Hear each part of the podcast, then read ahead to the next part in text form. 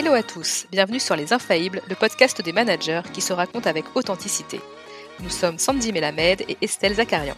Anciennes managers dans la tech et le conseil, nous sommes aujourd'hui coachs professionnels et accompagnons d'autres managers à développer leur sixième sens managérial. Être manager nécessite de se connaître et parfois de vivre des situations qui vont nous bousculer. Alors, si comme nous, vous pensez que manager est un job à part entière, que ce n'est pas facile, ce podcast est fait pour vous. Dans chaque épisode, un manager vient partager sans langue de bois son expérience du management et ses conseils pratiques pour vous inspirer dans votre quotidien.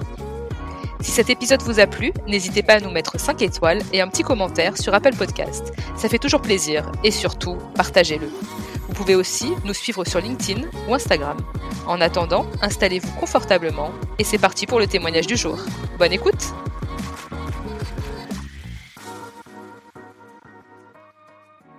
Pour ce septième épisode des Infaillibles, nous recevons Tristan Vier, VP Sales chez Job Teaser. Tristan est un manager qui nous a plus qu'inspiré sur sa prise de recul. Avec un diplôme d'ingénieur en poche, il débute sa carrière chez Nestlé. Mais rapidement, il fait le pari de rejoindre Job Teaser avant même la première levée de fonds. Aujourd'hui, Job Teaser fait partie des Next 40 de la French Tech et compte 300 collaborateurs un peu partout en Europe. Pari réussi donc. Quant à Tristan, après avoir fait quatre métiers différents au sein de la startup, il y est maintenant VP Sales avec une trentaine de collaborateurs, dont quatre managers. Tristan se définit comme empathique. Il est aussi très analytique et prend le temps d'observer.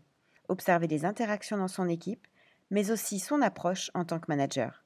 Il nous dévoile avec beaucoup de pragmatisme sa façon à lui de soutenir et d'accroître la performance de son équipe. C'était très chouette d'échanger avec Tristan. Si vous n'avez rien pour noter, nous vous conseillons de mettre pause et d'aller chercher un stylo, car ces tips sont exploitables immédiatement. Bon, ce sera peut-être plus dur si vous êtes en plein footing. Je pense notamment à Thomas, un de nos auditeurs qui nous écoute pendant le sport et qui nous a d'ailleurs laissé un super commentaire sur Apple Podcast que je vous partage. Podcast génial, très utile pour un manager comme moi qui voit son équipe grandir et changer de l'autre côté de l'Atlantique. Alors Thomas, merci pour ton commentaire et ne t'inquiète pas, on a tout prévu pour toi. Dans le résumé de l'épisode, tu trouveras les références des livres et des apps utilisés par notre invité. Allez, on écoute maintenant l'interview de Tristan Vier. 3, 2, 1, c'est parti Salut Tristan, salut Estelle. Salut Estelle, salut Sandy. Bienvenue Tristan dans Les Infaillibles. Alors nous sommes ravis de te recevoir dans cet épisode pour que tu nous partages en toute transparence et avec sincérité ton expérience de manager. Alors grâce à toi, euh, on va aborder un sujet qu'on n'a pas encore beaucoup abordé dans le podcast, et pourtant c'est l'un des enjeux clés du manager, Aujourd'hui, on va parler de la performance de l'équipe. Toi qui as pris la tête de plusieurs équipes, et notamment des équipes internationales, euh, tu, as, tu, vas proposer à nos, auditeurs pardon, des outils hyper concrets que tu utilises pour développer la performance de tes équipes. Et quand on a échangé la première fois, tu nous as parlé d'un outil en particulier que tu affectionnes et qui sont les 5 dysfonctions de Patrick Lencioni. Alors c'est marrant parce que c'est un outil qu'on utilise aussi avec Estelle en coaching collectif. Et en fait, ce qu'on trouve, ce qu'on trouve chouette, c'est que toi, en tant que manager, tu te sois approprié cet outil pour l'utiliser au quotidien avec tes équipes. Alors avant de rentrer dans le vif du sujet, pour ceux qui, qui ne sont pas dans le même écosystème que toi, est-ce que tu peux nous présenter l'activité de Job Teaser et ton rôle en tant que VP Sales? Alors Job Teaser, on, a une, on s'est donné pour mission d'aider la nouvelle génération à trouver sa place dans le monde professionnel. Concrètement, c'est les aider dans leur orientation, les aider pour qu'ils puissent mieux se connaître, leur mettre à disposition du contenu sur les entreprises, sur les secteurs, les métiers, et leur donner de la visibilité sur les opportunités de stage, alternance et emploi. Donc concrètement, ça c'est ce qu'on fait côté euh, jeunes talents. Et ce qu'on propose aux recruteurs, c'est euh, tout un panel de produits pour sourcer, recruter et communiquer sur leur euh, sur leur marque employeur.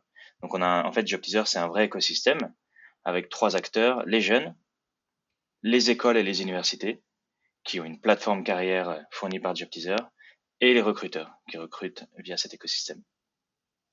Et donc moi, en tant que VP Sales, pour répondre à, ta question, donc euh, c'est assez clair, hein, donc euh, j'ai en charge le revenu, donc de la partie commerciale.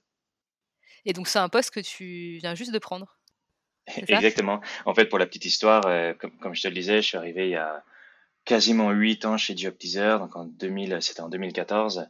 Avant notre première levée de fonds, il y en a eu trois. Donc on était 18, maintenant on est 300.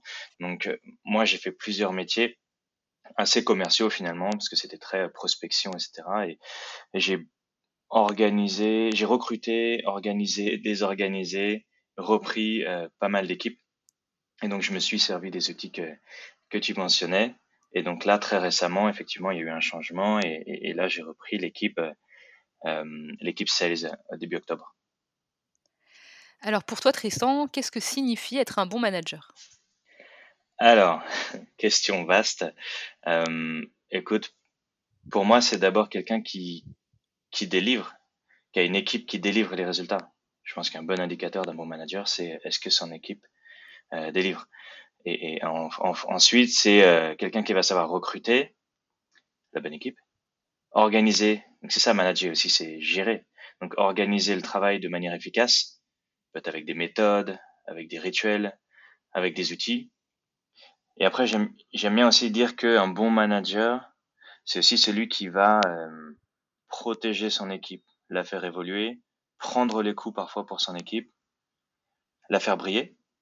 Euh, et d'ailleurs, je, t'avais parlé d'une image qui, m'a pas mal euh, marqué là-dessus, c'est l'image que, que, mon CEO, donc Adrien Ledoux, m'avait m'avait partagé, c'est l'image du miroir et de, de, la fenêtre qui résume un peu ce qu'est un bon manager. Donc, le bon manager, pour moi, ça va être celui qui regarde dans le miroir quand il y a un problème, au lieu de regarder son équipe. Donc au lieu de dire concrètement euh, c'est de ta faute, c'est moi en tant que manager, qu'est-ce que j'aurais pu faire pour qu'on fasse mieux? Et qui sait regarder par la fenêtre euh, quand ça se passe bien. Concrètement, c'est donner du crédit à ses équipes quand ce sont elles qui vont fait avancer euh, les projets. Il n'y a rien de pire. Euh, et ça, moi j'ai plein d'amis comme ça qui ont, des managers qui, tu sais, qui volent un peu les succès, qui mmh. s'approprient des slides ou des choses comme ça. Donc je pense que le bon manager finalement c'est celui qui va reconnaître grâce à qui les projets ont avancé. Donc pour résumer, euh, une idée de performance, une idée un peu de people, d'organisation, et miroir et la fenêtre, c'est plus, on va dire, un, mode de leadership. Et, et, et, euh, et pour reprendre, c'est aussi quelqu'un qui saura euh, se rendre non indispensable.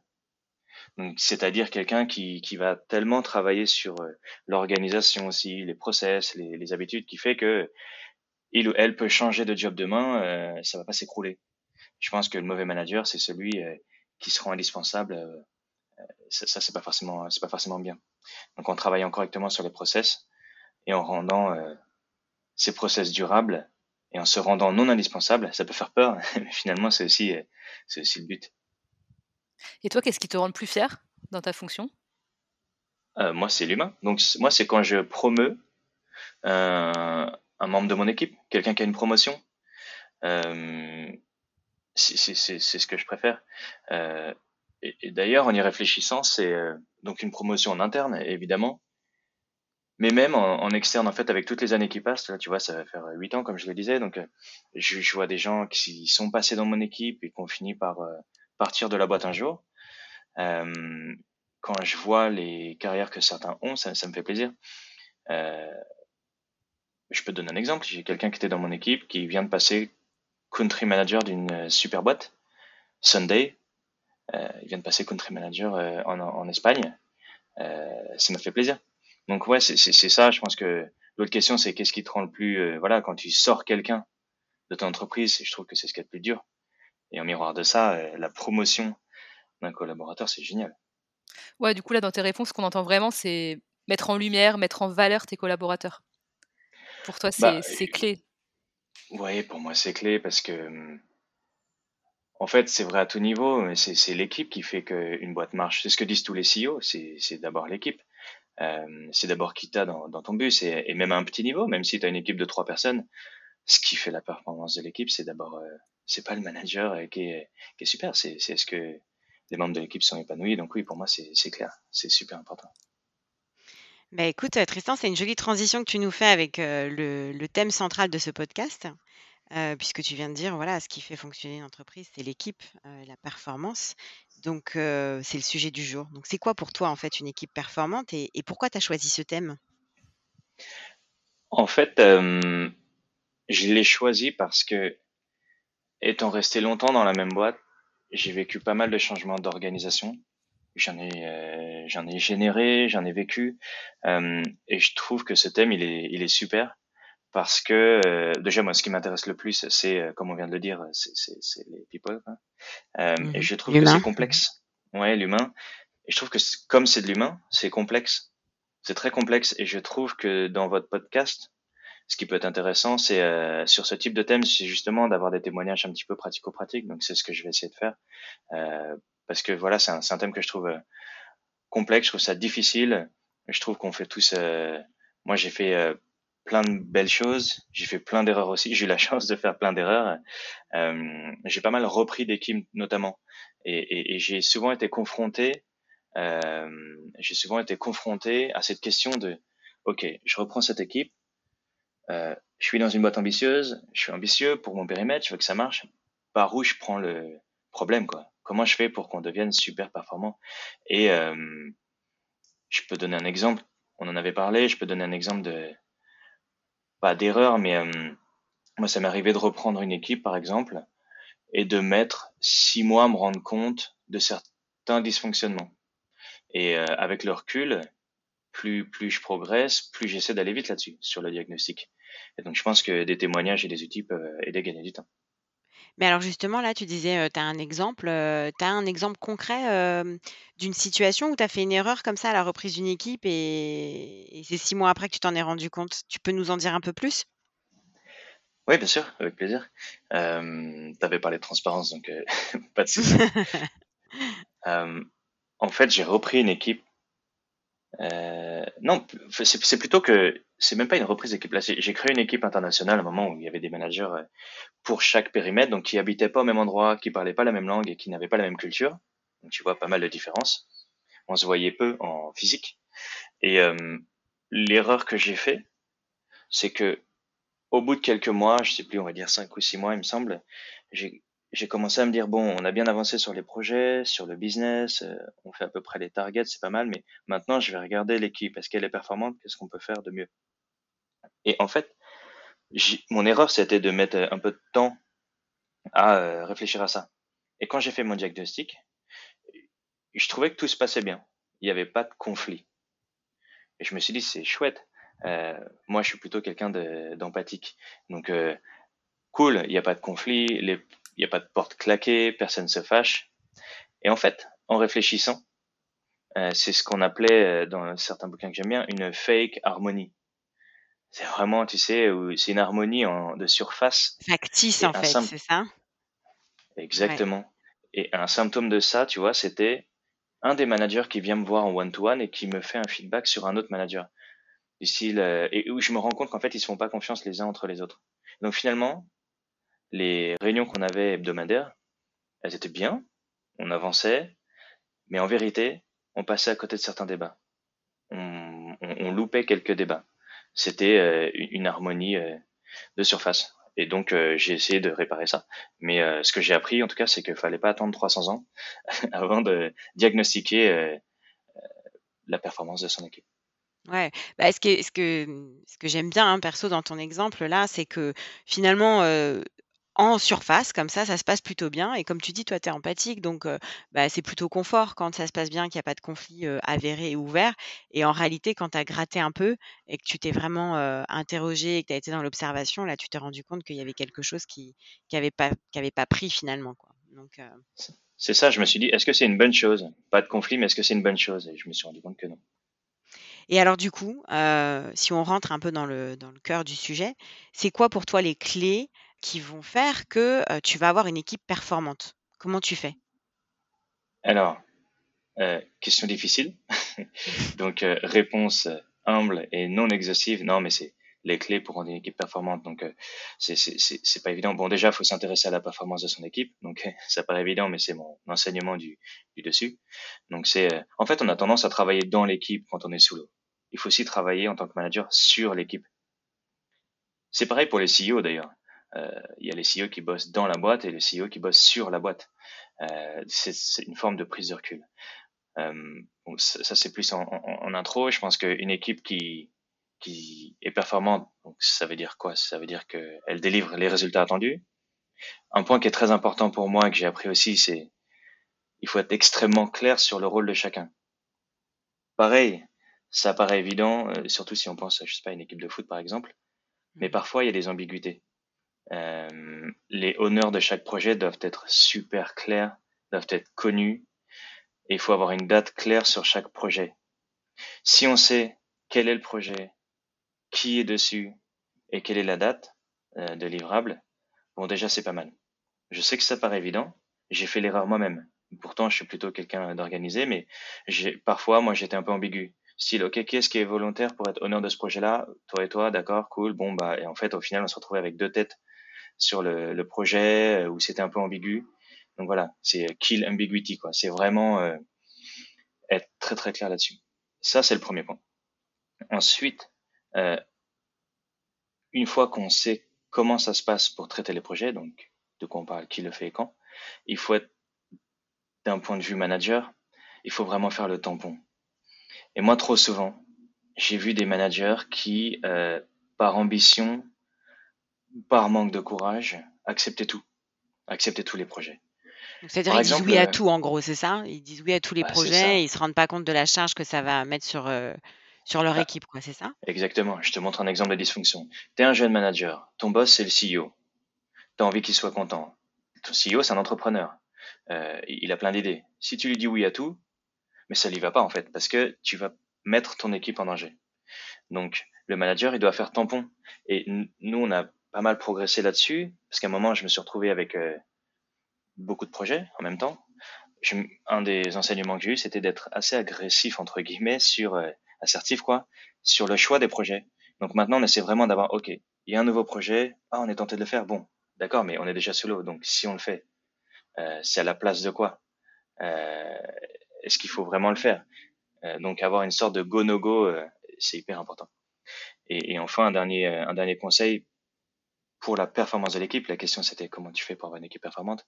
Je pense qu'il faut savoir prendre du recul faire des donc des rétrospectives. Nous on appelle ça des post-mortem pour faire le bilan et progresser. Donc c'est on a trop vite fait de laisser passer les mois, voire les années, et de pas prendre du recul. C'est important de se dire, ok, ça fait six mois qu'on a tenté, je sais pas, ce nouveau process, ce nouveau projet. Pause. On prend du recul. Et ça, mon conseil, c'est de le caler dans l'agenda direct. Dès que tu commences un nouveau process, six mois après, tu te mets un post-mortem, retour sur expérience, rétrospective. Tu l'appelles comme tu veux. Tu mets les personnes concernées, tu fais un petit workshop. Qu'est-ce qu'on arrête? Qu'est-ce qu'on garde? Euh, et qu'est-ce qu'on euh, qu'est-ce qu'on commence à faire pour améliorer? Et là, t'es pas mal. Alors moi, ce que je retiens là dans ce que tu dis, c'est que ce que tu as dit au tout début dans ta réponse, c'est en fait, c'est manager, être dans l'équipe et, s'occuper de l'équipe, être sur l'équipe. Et ça me fait vraiment l'image de dedans et dehors pour être à la fois dans l'observation de ce qui est en train de se passer, de ce qui se joue et en même temps d'être opérationnel et concret et dans le day-to-day avec ton équipe au final. tu mmh disais, tu disais par exemple, qu'il faut savoir dire non sur des projets, il faut savoir faire le tri. Donc, tu as dit de manière assez agressive, décider ce qu'on fait ou ce qu'on ne fait pas. comment tu fais concrètement, en fait C'est quoi les questions que tu te poses, par exemple, là-dessus, pour décider ou pas de faire un projet ou pour aider ton équipe à, décider? Exact. Ouais, ouais. Bah, j'aime bien cette question. En fait, effectivement, et ça me donne envie de détailler. Quand je disais agressif, c'est agressif dans le sens ça doit être un choix un petit peu difficile à chaque fois. moi, ce que j'essaie de faire, je trouve qu'on a un peu un biais. Tu sais, tu fais ta réunion avec des managers ou la réunion avec des gens de ton équipe. Il y a un peu un biais qui fait que quand il y a un nouveau problème ou un nouveau projet, tu as tout de suite envie, c'est sexy la nouveauté. Tu as envie de le, de le tacler tout de suite, tu as envie de prévoir des next steps tout de suite. Bref, tu as envie que ça rentre dans, ta, dans ton workload. Et c'est dangereux ça. Et c'est souvent moins sexy de vérifier que ce qui était prévu il y a trois mois, est-ce qu'on a bien avancé ou pas. Donc ce qu'on essaie de faire, nous, c'est quand quelqu'un arrive avec une idée de nouveau projet ou un challenge sur lequel il faut faire quelque chose, je me pose quelques questions, style, qu'est-ce qui se passe si je traite pas ce problème? C'est ça, ça peut paraître un peu agressif, hein, quand le CEO te dit, ouais, ce serait bien de faire ça, ça, ça. C'est de l'assertivité quand même, c'est du leadership de dire, d'accord, et fondamentalement, si je le fais pas, qu'est-ce qui se passe? Euh, Quand je dis qu'est-ce qui se passe, c'est euh, quelle est la taille du problème? Est-ce que c'est grave, très grave, pas grave? Deuxième question, si on fait autrement. Sous-entendu, euh, est-ce qu'on n'a pas une solution de contournement qui coûte deux fois moins cher ou qui met deux fois moins de temps euh, Une autre question que j'aime bien, c'est qu'est-ce qui se passe fondamentalement si je fais ça que dans six mois euh, Et enfin, la dernière question. Donc ça, bon, tous les chefs de produits connaissent, hein, mais c'est un peu eux qui m'ont enseigné tout ça. c'est qu'est-ce qu'on ne fait pas à la place Admettons que ton équipe soit totalement sous l'eau, tu rajoutes trois projets. bah, le bon réflexe, c'est de dire, euh, OK, très bien, je peux. Bah, dans ce cas-là, j'enlève trois projets de la même taille. C'est ce que font les chefs de produits sans arrêt. Parce que oui, pour décider de la nouvelle fonctionnalité à développer ou pas. Ah, ouais. Hmm. Et tu vois, quand tu rentres dans ce débat-là, pardon, quand tu rentres dans ce débat-là, tout de suite, tu te rends compte que tu as une bande passante qui est limitée et tu fais preuve de réalisme. Donc certes, c'est un peu difficile parce que on a l'impression que tu résistes au fait euh, d'avoir des nouveaux projets, mais euh, mais c'est faire preuve de réalisme aussi et c'est protéger son équipe finalement.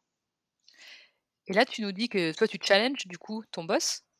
Mmh mais est-ce que tes équipes te challenge de la même façon que toi, tu challenges ton boss? Ah oui, à fond, à fond. Je dis pas que quand j'ai pris une équipe la première fois de ma vie, il y a sept ans, c'était le cas. Et maintenant, oui, carrément. C'est le but. Parce que sinon, c'est pas sain. Avoir une équipe d'exécutants qui te dit oui à tout, problème.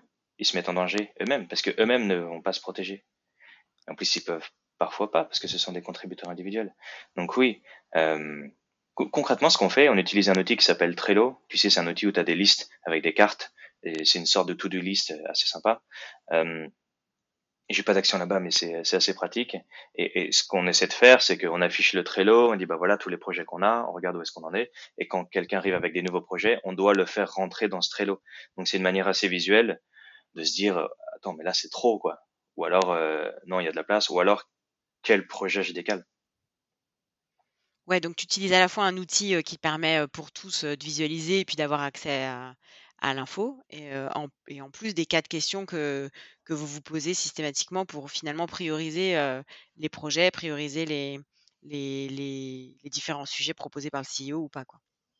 Exactement. Et toutes les semaines, j'affiche le Trello et je regarde où est-ce qu'on en est et chaque responsable, donc chaque honneur de projet, explique là où il en est sur son projet. Ce qui est avancé, pas avancé, est-ce qu'on va, est-ce va être bon pour la date de livrable ou pas?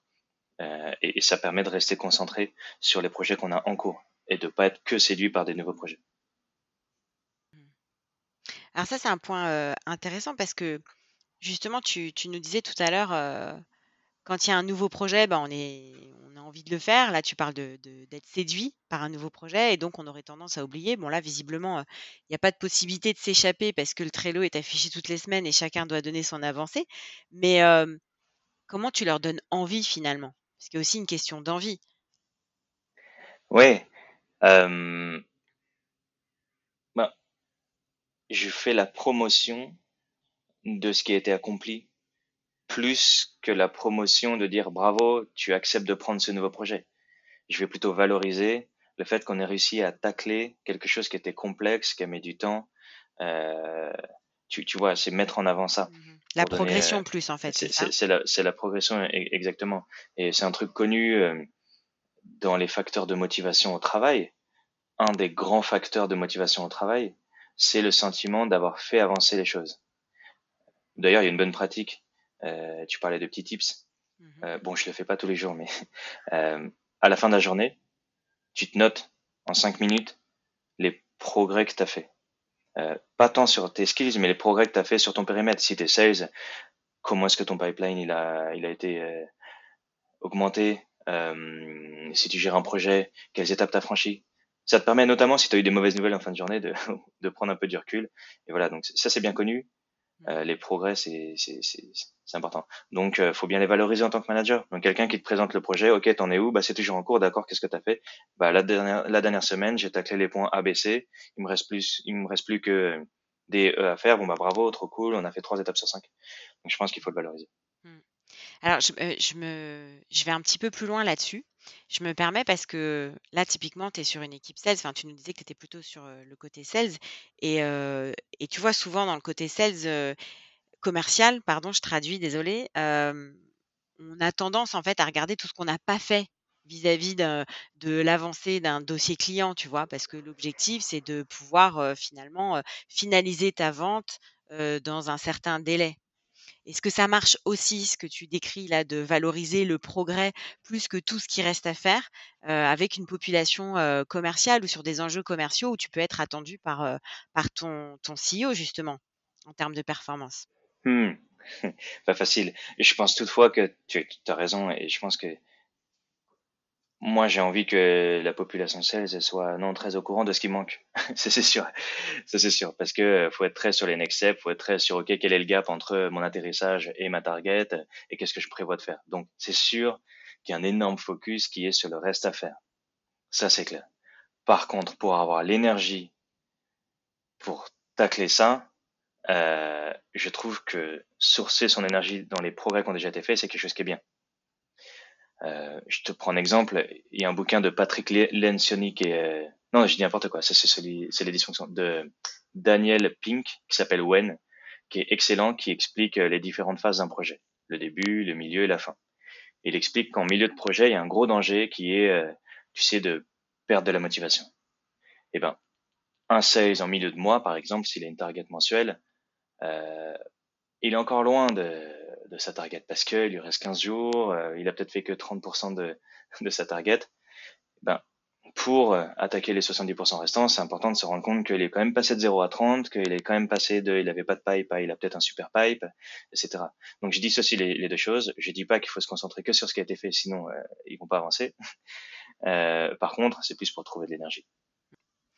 Ben justement, là, tu as commencé à. Tu nous parlais d'un livre, là, When, c'est ça? Mais tu avais commencé à dire oui, Patrick Lencioni. Donc, J'ai confondu. ouais, petit, petit lapsus parce que, parce que en fait, c'est ce qu'on disait en introduction. tu utilises des outils qui sont d'ailleurs des outils qu'on utilise dans le coaching. Et cet outil particulièrement, il t'a plu. Ce sont les cinq dysfonctions de, de Patrick Lencioni. Donc, petit lapsus parce que tu devais certainement avoir envie d'en parler. Donc, bah, du coup, je te branche maintenant sur ce sujet-là parce que tu nous as parlé de ce livre. Hein, tu nous as dit que ça t'avait vraiment aidé à améliorer les performances de ton équipe. Est-ce que tu veux bien nous présenter un petit peu en détail le modèle pour que nos auditeurs comprennent ce que, avais, ce que tu faisais en fait de ce modèle et comment tu l'avais découvert et comment tu te l'as approprié? Ok. Donc, quatre questions dans la question, quoi. Ouais, en fait, quatre questions dans la question. Désolée. Donc, la première, c'est déjà, est-ce que tu veux bien, non mais tu as raison, est-ce que tu veux bien nous présenter Oui, bien sûr. Non mais en fait, de quoi on parle? C'est un bouquin je crois qu'il existe en français. Nous, on est européens, donc désolé pour tous les anglicismes, c'est pas euh, de l'arrogance, c'est juste que on, est vraiment en Europe. Donc c'est Five Dysfunctions of a Team, donc c'est Patrick Lencioni, donc c'est un super, euh, c'est un super bouquin qui euh, propose un framework. Comment je l'ai découvert? Euh, C'est pas moi qui l'ai lu, c'est mon CEO Adrien Ledoux. Et comment je l'ai découvert? En tant que membre d'une équipe.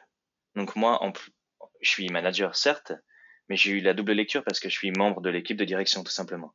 Et j'ai vu Adrien euh, utiliser ce bouquin lorsque lui a travaillé sur son entreprise de direction. Donc moi et des collègues.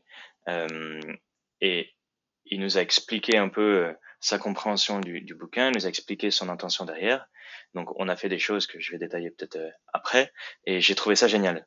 Et donc j'ai eu d'abord cette première lecture, on va dire, euh, en tant qu'élève un petit peu. Euh, ça m'a vraiment euh, modelé, si je puis dire, puisque je m'en suis servi après dans mes équipes. Et, et, du coup, j'ai vraiment ces deux lectures-là et j'ai trouvé ça top. Et pour répondre, je pense que ta question d'après, c'était. c'était, oui. oui, en gros, qu'est-ce que c'est? Parce que là, effectivement, tu, tu, nous dis comment tu l'as découvert. Donc, c'est top. C'est approche modelante, en fait, de ton CEO. ouais, donc en gros, c'est quoi? Ouais, j'ai un peu maintenu le suspense, mais en fait, c'est très simple. c'est très simple. C'est un bouquin génial qui a une vertu incroyable de synthétiser tout ce qui peut faire foirer une équipe. Donc, ça s'appelle les cinq, les cinq dysfonctions d'une équipe. Donc, le bouquin présente de manière euh, synthétique quelles sont les cinq grandes dysfonctions qu'on retrouve dans toutes les équipes, d'après toutes les études qui ont été faites dans des grandes équipes euh, Google. Donc, c'est vraiment euh, quelque chose de scientifique derrière.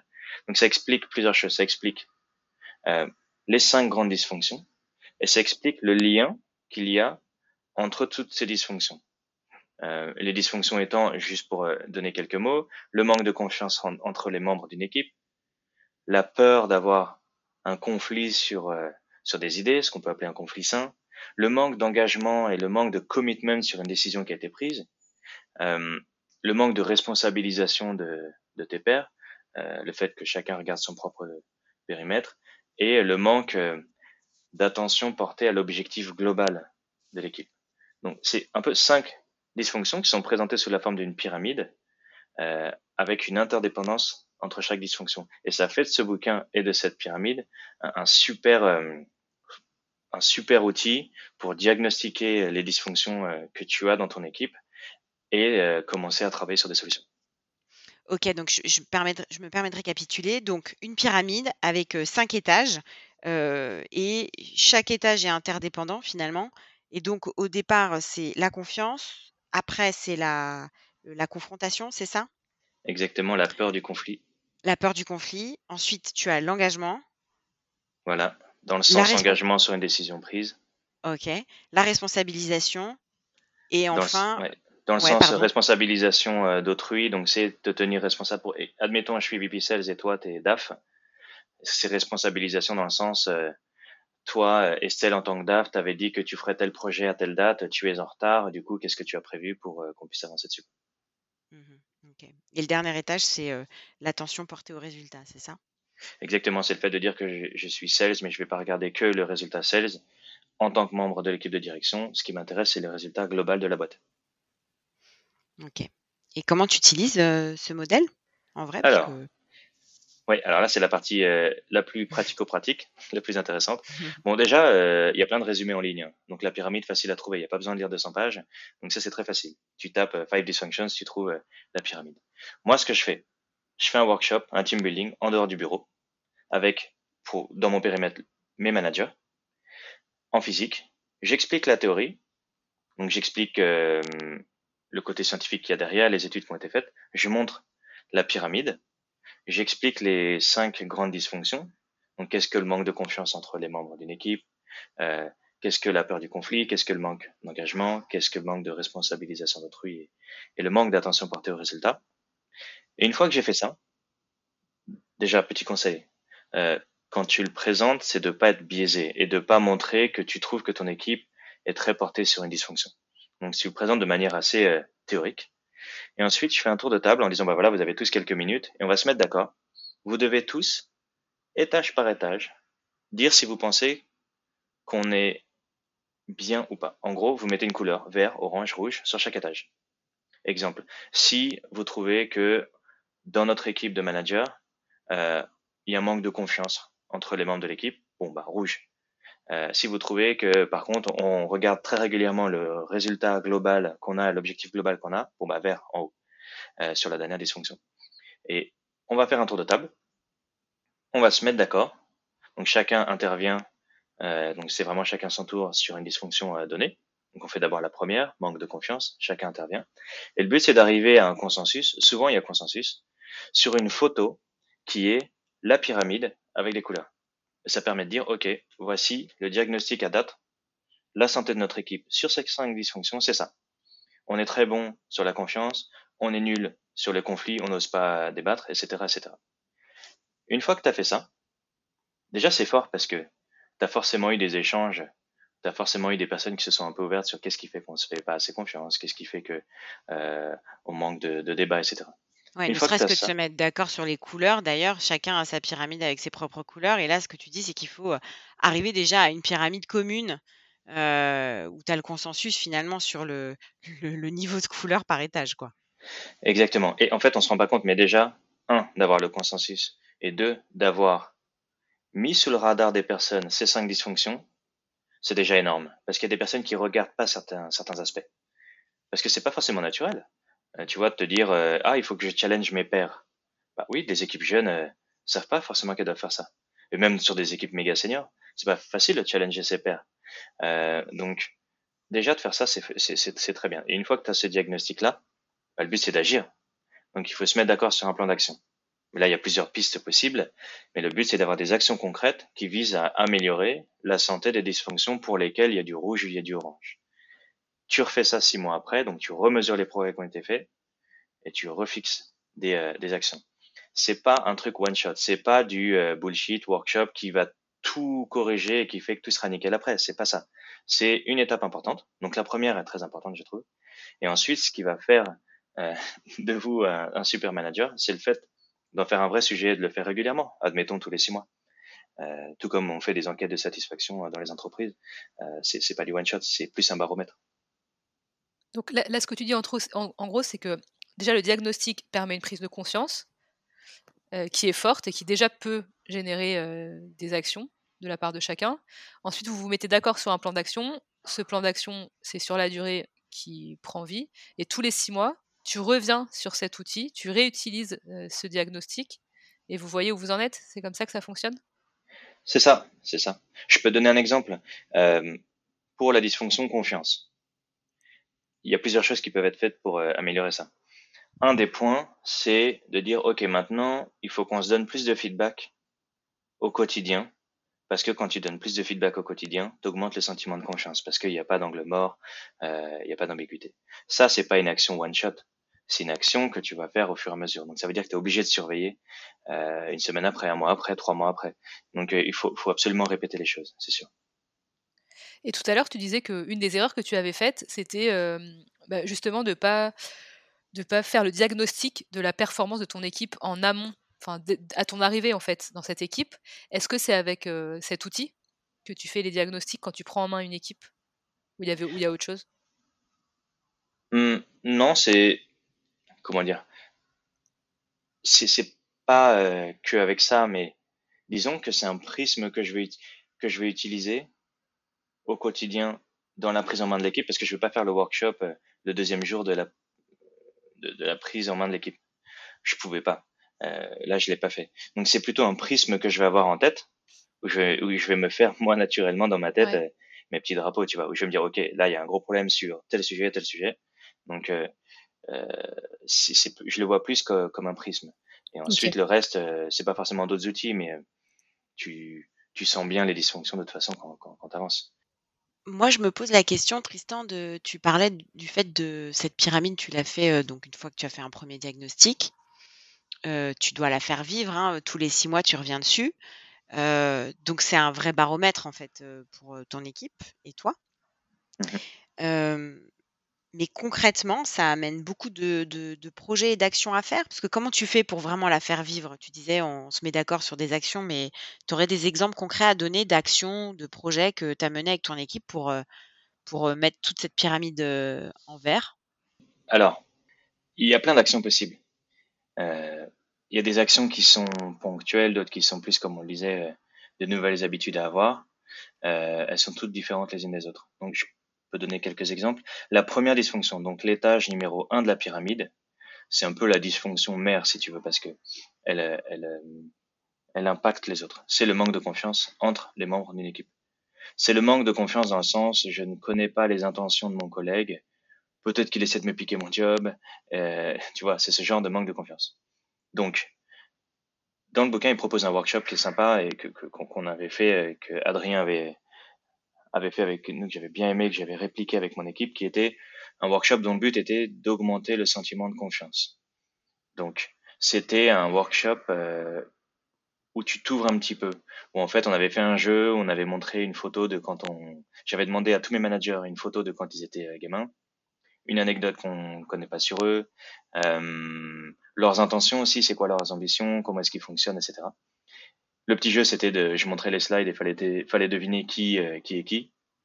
Et enfin, on faisait un tour de table où, une fois qu'on avait deviné, ben voilà, telle personne, c'est, euh, c'est Sam, et ben on donnait la parole à Sam et Sam pouvait euh, librement expliquer son parcours, mais même limite un peu perso, tu sais, d'où, ça me vient, etc et au travers de son parcours, essayer d'expliquer des traits de caractère qu'il a, qu'on qu'on lui connaît ou qu'on lui connaît pas. Euh, c'est s'ouvrir un petit peu, tu vois. Et le fait de tous faire ça, euh, ça augmente le sentiment de confiance parce que ça accroît la vulnérabilité. Et ça, c'est bien connu de se montrer tous un petit peu vulnérables en disant, bah voilà, euh, je suis pas parfait, j'ai telle force, telle faiblesse, peut-être que vous pouvez m'aider là-dessus, là-dessus. Aussi, euh, ce qui m'a marqué dans ma vie, j'ai vécu ça et ça, donc ça peut expliquer que parfois. Bref, quand tu rentres un peu dans ces sujets-là, je sais que ça peut paraître un peu, un peu perso, euh, mais ça augmente énormément le sentiment de confiance de l'équipe. Donc ça, c'est un exemple de workshop sur une dysfonction donnée, qui est celle du manque de confiance. Sur les autres dysfonctions, euh, des décisions peuvent être euh, plus, plus simples. Un exemple. La dernière, c'est le fait de tous regarder l'objectif commun. Bon, est-ce que tu as un objectif commun déjà? Moi, j'en avais pas. Par exemple, mes managers étaient sur des périmètres géographiques différents. J'avais pas mis d'obj commun. Ce qui était totalement bête parce que moi, j'en ai un. le mien en tant que manager, c'est la somme de tous les objectifs. Et je m'étais rendu compte de ça, donc ma dysfonction, elle était en rouge. Il m'avait dit, bah Tristan, euh, moi je suis euh, manager de la zone Allemagne. Je devrais pas dire ça, mais que la manager de la zone euh, South atteigne son résultat ou pas, bah j'espère qu'elle va l'atteindre, mais moi ça me change pas ma vie, quoi. Donc ça, c'était un problème parce que du coup, ça lui donnait pas envie de l'aider. Et donc là, ce qu'on a fait, c'est fixer un objectif commun en disant, bah voilà, si on fait ça, si on arrive à tel chiffre, euh, alors euh, on le célèbre avec euh, un cadeau, un truc comme ça. Nous, c'était, je sais plus, c'était à la Disney ou un truc comme ça, tu vois. Mais tu le rends matérialisable et tu le mesures. Une décision, ça peut être mesurer toutes les semaines un chiffre qu'on mesurait pas avant. donc voilà, c'était c'était deux deux exemples. Et, il y a tout un paquet d'actions qui peuvent être menées. Et je pense que co-construire ces actions avec l'équipe, c'est top. Si par exemple il y a un problème de peur du conflit, et ben là, faut en discuter. Ok, qu'est-ce qui fait qu'on a peur du conflit? Maintenant qu'on se fait confiance les uns les autres, est-ce qu'on ne pourrait pas bien cadrer les conflits ensemble, cadrer les débats, euh, écouter bien euh, tout le monde, etc. Donc, co-construire le plan d'action, euh, c'est quelque chose qui me paraît essentiel. Ouais, mais ce que, ce que j'entends, c'est que, en fait, tu dis, OK, il y a un diagnostic, mais il doit être commun. même si le manager, il, il s'en est fait un de son côté, il doit éviter de l'influencer. Une fois qu'on a fait ce diagnostic, ben, on va mettre en place des projets, mais tous ces projets, c'est pas juste le manager qui les décide, on est vraiment dans la co-construction et ça doit certainement participer d'ailleurs à, remplir d'ailleurs les étages de confiance, de, conflit, enfin de conflit plutôt sain, d'accepter la confrontation, pardon parce que chacun participe finalement. On est vraiment dans la co-construction. Exactement. En fait, ça c'est ma vision un peu du leadership là-dessus, c'est que pour moi, le manager, il a proposé un cadre, il a proposé un outil, il a orchestré des choses, mais après il se met dans l'équipe. Moi, quand je fais ça, je me mets dans l'équipe. Donc je, je, réfléchis à qu'est-ce que moi je peux mieux faire en tant que manager, mais quasiment d'égal à égal. Il faut co-construire. Et, Exactement. L'erreur, là, ce serait euh, le manager dans son coin qui fait sa petite pyramide, qui met des actions en place. Ce sera toujours mieux que rien, mais c'est dix fois moins puissant que dire attendez, on fait tous partie de l'équipe, faut tous qu'on bosse ensemble dessus. Donc ce qui est intéressant, c'est que toi tu fais régulièrement des allers-retours en fait entre euh, bosser sur l'équipe et bosser dans l'équipe. C'est pas une posture définitive que tu prends, mais c'est régulièrement tu changes en fait ton positionnement. Exactement. Et pour être honnête, je l'ai fait jamais assez. Je suis souvent dans l'équipe. Euh, ça dépend des moments, mais effectivement, pour moi, le, pour moi, le leader, c'est ça. C'est celui qui va être dans l'équipe au bon moment. Je sais pas, t'as un rendez-vous super chaud avec un client. T'as, euh, faut que t'ailles au front. T'as, en interne, il y a un projet, ça coince. Faut, faut, tu te retrousses les manches, t'y vas, t'es dans l'équipe. Euh, tu fais limite de la contribution individuelle. Et d'un coup, tu sais te, te hisser plus haut en, en prenant du recul, en disant bon, Là, il faut bosser sur le fonctionnement de, de l'équipe. Il faut essayer, faut essayer de faire ça. C'est la nervure de la feuille et la forêt, quoi. tu vois, tu, prends euh, hélicoptère, enfin, t'appelles ça comme tu veux, mais il faut arriver à prendre, à prendre du recul, c'est sûr. C'est pas facile au quotidien. Quand le temps passe vite dans des environnements en, très forte croissance, c'est difficile. C'est ce qu'il faut arriver Alors, à faire. Comment tu fais? C'est quoi, toi, ton, ton, secret pour arriver à, là, comme ça, à prendre du recul, respirer euh, et avoir une vision plus, plus large? C'est quoi tes, tes ressources? Hmm. Faire ça. euh, sincèrement, c'est devenu assez naturel. Avec, bah déjà, j'ai eu un, un, bon coach, hein, donc c'est notre CEO, Adrien, il, comment dire, l'imposait finalement. Donc lui, euh, déjà, il a montré l'exemple là-dessus. Donc moi, d'avoir ça, euh, d'avoir quelqu'un comme ça en mentor, bon bah j'essaie de dupliquer. Donc quand je le vois bosser sur l'équipe avec un framework comme ça, je me dis bah si lui il l'a fait avec le codir, il faut absolument que je le fasse avec mon équipe. Donc, simplement euh, en suivant l'exemple, ça me voilà. Et, ensuite, euh, c'est juste que je sais que c'est trop important. Je sais que si si tu si tu ne le fais pas, t'as un peu une bombe à retardement aussi, tu vois. Euh, donc, il y a le résultat des erreurs passées aussi. Le fait, comme je le disais, d'avoir mis un peu trop de temps la première fois, Là, je reprends une équipe, je sais que j'ai un compte à rebours, je sais qu'il faut que je fasse ça, je sais qu'il faut que je regarde l'équipe en me disant, OK, où est-ce que ça coince? Est-ce qu'on a les bons débats? Est-ce qu'il y a la confiance? Est-ce qu'on regarde le même résultat ou est-ce qu'il y a des personnes qui regardent que leur périmètre? Euh, Donc ouais, pour synthétiser, euh, ouais, le, côté exemple, euh, ça pourrait être aussi, ouais, mentor, ça peut être les, les collègues aussi, hein, tu sais, je sais pas, au comité de direction, si tu as quelqu'un qui, qui, fait un super job à manager son équipe, tu peux aller le voir et lui dire, mais comment tu fais? Ah bah tu sais, de temps en temps, euh, je fais un day out, je vais en dehors, je vais canal de l'Ourcq, je prends un petit bateau. Euh, ensuite, l'après-midi, on fait deux heures de workshop sur comment on peut être plus performant. Euh, et, et, et ça a transformé mon équipe. Quand tu entends ça, tu dis, bon, à mon tour. Bah là, tu touches à un point qui nous, qui nous touche particulièrement, Sandy et moi, hein, qui est aussi la, la solidarité dans le collectif entre managers, quoi, et puis le partage de bonnes pratiques entre managers. D'où d'où l'existence de ce, podcast d'ailleurs, hein, pour être dans le partage. Bah, tu sais, euh, si, les managers ont le même objectif, si tu penses à la pyramide, s'ils ont le même objectif, ils doivent se challenger les uns les autres. Ils doivent se tenir responsables les uns des autres. Donc, moi, je suis un bon membre de l'équipe Codir. Si et seulement si, je vais proactivement voir ceux qui ont besoin d'un coup de main là-dessus. Euh, et je suis un bon membre aussi si je les sollicite, si moi, il y a quelque chose que je fais mal. C'est sûr, c'est hyper important. Mais c'est comme dans le sport, tu sais. Euh, t'as, euh, c'est une phrase d'Adrien aussi, t'as, as les joueurs, enfin, t'as les, t'as les bonnes équipes. C'est celle où c'est le coach qui dit, bah, toi, tu vas là, toi, tu vas là. Et t'as les grandes équipes où c'est chaque joueur qui tient les autres joueurs pour responsables. C'est ça qu'il faut cibler, en fait. C'est ça une équipe très performante. C'est une équipe où chaque joueur tient ses collègues pour responsables de leurs engagements. Et tu le vois sur un terrain de foot. Tu vois les leaders euh, joueurs dire t'es mal placé, remets-toi là. Et alors, comment tu fais, toi, avec tes managers? Parce que toi, tu manages des managers quand, leur, quand, leur, quand leurs équipes. Euh, Est-ce que tu t'assures qu'eux aussi euh, utilisent euh, la pyramide? Alors, super question parce qu'ils me l'ont demandé. En fait, ils ont fait la même chose que moi j'ai fait. C'est-à-dire que quand ils ont reçu ça en tant que membre d'une équipe, ils m'ont dit, OK, est-ce que je dois l'utiliser pour mon équipe? Ça dépend. En fait, dans des petites équipes, ça peut avoir moins de sens s'il y a moins d'interaction entre les membres de cette équipe-là. Euh, moi, je pense qu'au global, c'est un super outil et qu'on peut s'en inspirer dans tous les cas, mais c'est sûr que euh, sur certaines fonctions, il, peut être un petit peu moins pertinent. Euh, tu as des personnes, tu as des équipes où il y a moins de synchro entre les membres de l'équipe. Point, quoi. Parce que c'est comme ça, lié à leur périmètre, c'est comme ça. Donc je pense qu'il faut aussi euh, prendre du recul sur euh, est-ce que je manage une équipe pour lesquelles il m'est indispensable que les membres se challengent entre eux, il est indispensable qu'ils regardent le même grand objectif euh, ou pas. Tu vois, je te prends, euh, t'es dans la grande distribution, tu t'appelles Nestlé, Danone, ou tout comme ça. Tu as des responsables de secteur, ils ont leur secteur, leurs objectifs.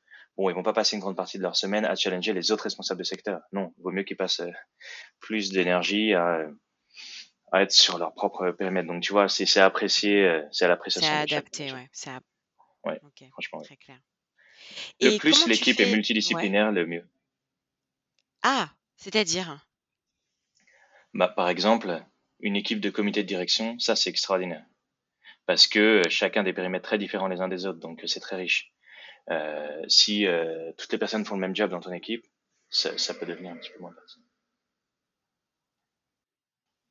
Mais alors, justement, euh, en t'écoutant, ça me fait penser à, autre chose, à savoir quand tu mets en place ce, ce, diagnostic et toutes les actions qui sont liées, tu le fais avec une équipe à un instant T qui va évoluer, qui va grandir. Donc certes, ça te sert de baromètre, mais Quid quand tu as bah, des collaborateurs qui vont partir, tu en as des nouveaux qui rejoignent, ça change la dynamique dans le groupe. comment tu fais? Comment eux s'approprient ce, ces projets et cette dynamique alors qu'ils n'étaient pas là à l'origine du diagnostic? Yes, bonne question, très pragmatique, euh, très vrai en plus dans les environnements en croissance. En plus des arrivées départ, tu as les changements d'orga et tout. Donc, bon, je pense bêtement qu'il faut peut-être essayer de le faire tous les six mois. Et en fait, tu le refais à chaque fois. Donc, euh, c'est juste qu'il faut éviter de refaire les mêmes workshops systématiquement, ça c'est clair. Mais le, déjà, de faire le diagnostic tous les six mois, ça me paraît bien. Euh, après, si tu as quelqu'un qui vient d'arriver et tu lui dis, bah voilà ce qu'était le triangle, il y a, enfin la pyramide il y a cinq mois, on a mis ça et ça en place, tu nous diras ce que tu en penses dans un mois au prochain workshop, ça, ça, me choque pas. Donc, euh, comment je fais? J'ai pas de conseils particuliers si ce n'est que plus ça bouge, plus il faut que ce soit fréquent. Donc si l'équipe est transformée euh, trois fois dans l'année, bon, ça vaut le coup de le faire, euh, ça vaut le coup de le faire deux fois, c'est sûr.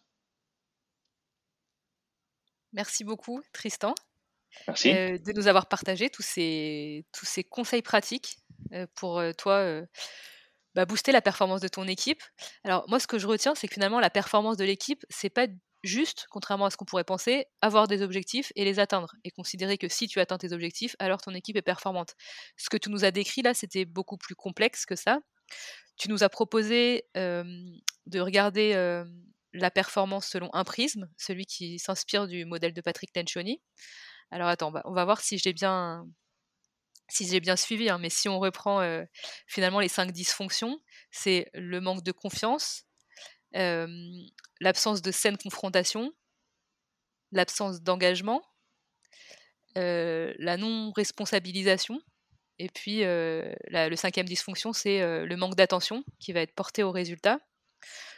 Toi, c'est ta façon de diagnostiquer, de, diagnostiquer où en est l'équipe, est-ce qu'elle est performante ou pas, et comment elle peut s'améliorer d'un point de vue de la performance. Ce qui est hyper important et que tu as répété à plusieurs reprises, c'est de faire ce diag de manière régulière, c'est-à-dire c'est pas euh, une photo à un instant T et puis hop, ensuite je déroule, mais là c'est vraiment voilà, régulièrement y revenir et ça ça veut dire pour le manager de prendre le temps de faire ce diagnostic, de prendre le temps de se poser sur la performance de l'équipe et de le faire aussi euh, en co-construction avec l'équipe. Et puis tu nous as donné d'autres prérequis euh, au tout début de l'entretien pour permettre à une équipe d'être performante. C'est un, de bien définir les rôles, deux, de prioriser et de ne pas avoir peur de refuser des projets, surtout effectivement dans des, dans des boîtes où il y a des projets qui arrivent très fréquemment. Et puis euh, de régulièrement faire des rétrospectives et des post-mortem. Et d'ailleurs, tiens, je, je me dis là quand même, on t'a pas posé la question, mais tout le monde ne fait pas de rétro. Est-ce que en deux mots, tu peux nous dire comment tu fais tes rétrospectives? On, Eh ben, t'en demande trop et- aujourd'hui. hein. On te demande de nous livrer tous tes outils. Allez, c'est le dernier. Non, mais avec plaisir, avec plaisir. Et d'ailleurs, j'irai même plus loin. Il y a les post-mortem et moi maintenant, je fais des pré-mortem. Je lance un projet et je me dis, OK, on est dans deux ans, tout a foiré. Qu'est-ce qui fait que ça a foiré? C'est un pré-mortem. C'est encore pire, c'est hyper intéressant. Ça te permet d'anticiper tout ce qui va rater et de prendre des actions pour pas que ça rate.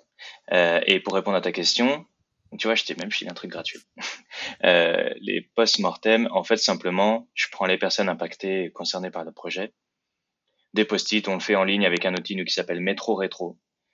Et euh, on discute de qu'est-ce qu'on doit garder, qu'est-ce qu'on doit arrêter et qu'est-ce qu'on doit commencer sur le projet. Ce framework Keep, Start, Stop, c'est un bon framework pour donner un feedback annuel à quelqu'un d'ailleurs. Merci, Tristan. Euh, si vous voulez que Tristan vous livre d'autres outils, d'autres conseils, d'autres frameworks, on vous laisse euh, le contacter directement sur LinkedIn. Nous, on va te poser pour finir euh, nos trois questions rituelles. Euh, la première, c'est est-ce que tu as un conseil à partager pour un manager qui démarre? Lire le bouquin Radical Candor de Kim Scott. Est-ce qu'il y a une chose que tu ferais différemment si tu devais regarder ton parcours de manager dans le rétroviseur? Lire le bouquin de Kim Scott Radical Candor euh, le premier jour. Bon, du coup, je vais peut-être pas te poser la dernière question, ou alors tu, tu- tu me trouves une autre réponse. Ah zut. Vas-y, vas-y, vas-y, vas-y. Euh, une source d'inspiration autre que Radical Candor? Et autre que les infaillibles? Oui, et autre que Patrick Lencioni? Et autre, et autre que mon CEO que j'ai quand même cité pas mal de fois. Euh, bah moi j'ai mes sincèrement euh, j'ai mes deux cofondateurs c'est pas pour faire le, le faillot mais Nicolas Lombard notre CEO et Adrien Ledoux notre CEO c'est deux super mentors. Donc euh, c'est sûr que ils sont très complémentaires. Donc eux deux eux deux m'ont beaucoup inspiré sincèrement. Après euh, plus pour parce que ça ça va pas servir à, à grand monde. Euh, un livre ouais il y a un livre que je trouve génial. C'est de Daniel Pink qui s'appelle When que je mentionnais When. Ouais, que tu mentionnais tout à l'heure. et c'est c'est un livre euh, pour faire très court qui explique à quel point le timing est quelque chose euh, d'important. When. Et c'est très cool euh, dans la vie perso aussi c'est c'est ce bouquin. Il explique euh, le début d'un projet euh, le milieu la fin d'un projet etc c'est c'est c'est top. Merci beaucoup d'avoir été euh, si généreux dans ton partage. merci pour vos questions Ben, merci à toi, Tristan. Et euh, du coup, je suis désolée, hein, Sandy, mais vu que tu as cité deux fois Radical Candor, euh, en deux mots, tu peux nous dire ce qu'il y a dans Radical Candor? Bah oui, on est obligé. Euh, ça, ça peut faire l'objet de notre prochain podcast. Ouais, d'un prochain épisode. Non, mais sans, sans, blague, il faut le faire. Qu'est-ce que c'est? Euh, Là, on vient de voir les five dysfunctions, donc c'est comment synthétiser tout ce qui peut faire rater une équipe. Radical Candor a une vertu qui est assez proche, qui est de synthétiser tous les styles de management qu'un manager peut avoir et devrait avoir. Donc ça explique, selon deux axes, que je garde secret pour le prochain podcast, ça répartit selon deux axes quatre grandes familles de styles de management et ça, ça permet de, de diagnostiquer où est-ce qu'on en est, ça permet de voir où est-ce qu'il faudrait aller et comment y aller. Et c'est euh, génial parce que c'est une vraie question quand un jeune manager, quel est le bon style de management? Et d'ailleurs, quel est mon style de management? Et en plus de ça, si je veux l'améliorer, par où je commence quoi C'est tellement large aussi parce que c'est complexe. Moi, c'est ce qui me passionne personnellement et c'est euh, ce bouquin simplifie euh, un petit peu ça. Du coup, on compte sur toi pour euh, pour nous trouver le manager qui saura venir nous parler de ça dans le prochain dans un prochain épisode tous les managers de Job Teaser. Bien formés, c'est-à-dire, eh euh, ben, mais euh, pas de souci, avec plaisir. On sera ravis d'en recevoir à nouveau. Merci Tristan, merci beaucoup Estelle, et à bientôt pour un nouvel épisode des Infaillibles.